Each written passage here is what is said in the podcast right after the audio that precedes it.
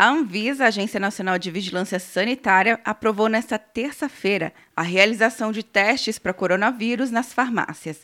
Com a decisão, a realização deixará de ser feita apenas em hospitais e clínicas das redes públicas e privadas. De acordo com o diretor-presidente da Anvisa, Antônio Barra, a liberação de testagens em farmácias busca desafogar o sistema de saúde. Será uma estratégia útil na diminuição da aglomeração de indivíduos, bem como a diminuição da procura pelo serviço médico em estabelecimentos da rede pública já altamente demandada. As farmácias não serão obrigadas a disponibilizar o teste. O estabelecimento que optar pelo procedimento deverá ter profissional qualificado para realizar o exame. Antônio Barra lembrou que os testes rápidos não possuem finalidade confirmatória. Resultados negativos não excluem a infecção por SARS-CoV número 2 e resultados positivos não devem ser usados como evidência absoluta de infecção, devendo ser interpretados por profissional de saúde em associação com dados clínicos e outros exames laboratoriais confirmatórios.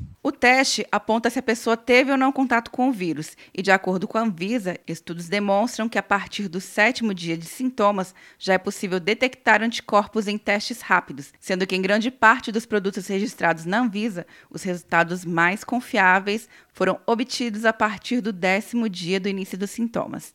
Quer um ano sem mensalidade para passar direto em pedágios e estacionamentos? Peça a Veloy agora e dê tchau pras filas. Você ativa a tag, adiciona veículos, controla tudo pelo aplicativo e não paga mensalidade por um ano.